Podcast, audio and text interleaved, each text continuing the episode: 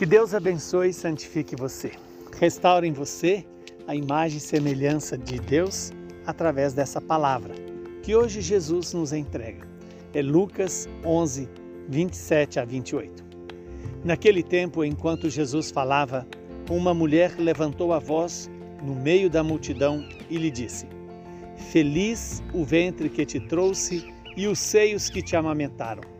Jesus respondeu: Muito mais felizes são aqueles que ouvem a palavra de Deus e a põem em prática. Palavra da salvação. Glória a vós, Senhor. Que palavra preciosa para mim e para você. Hoje, quando o evangelista Lucas nos diz, né, que enquanto Jesus falava, ou seja, a palavra estava sendo proclamada. E aí uma mulher reconhece a beleza da palavra, o poder da palavra de Jesus, a força da palavra de Jesus e então glorifica a Deus pela mãe que gerou Jesus.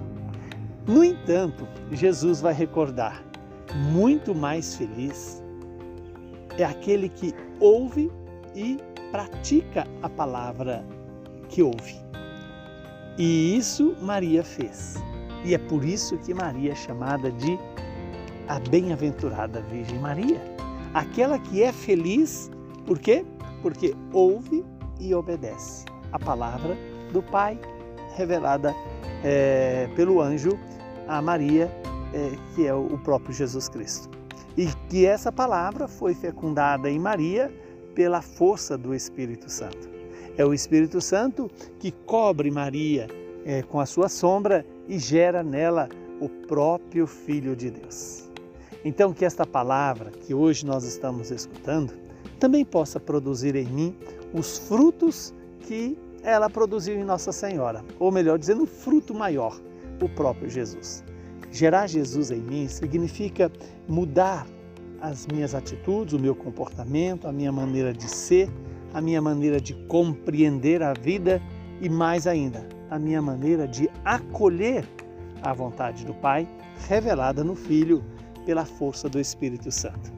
Muito mais felizes são aqueles que ouvem a palavra de Deus e a põem em prática.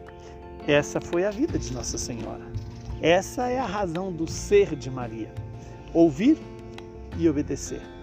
Obedecer porque ouviu, ouviu o mistério do grande amor do Pai revelado em Jesus.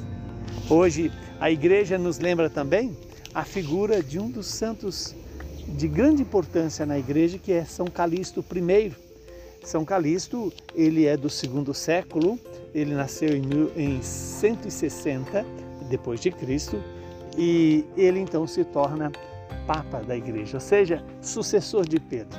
E a sua vida que foi muito dura no trabalho, nas dificuldades do dia a dia, eis que ele conhecendo Jesus, ele se transforma um grande discípulo de Jesus, um apóstolo de Jesus. Né? É, a convivência de São Calixto com os cristãos é, que enfrentavam o martírio é, deu a ele a dimensão do que é ter fé.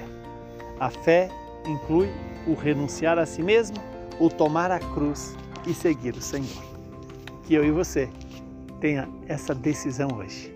Eu preciso renunciar a mim mesmo para que eu tenha a graça de é, carregar a minha cruz e não ficar parado, mas seguir os caminhos de Jesus. Abençoe-vos o Deus Todo-Poderoso, que é Pai, Filho e Espírito Santo. Saúde e paz para você e para toda a sua família.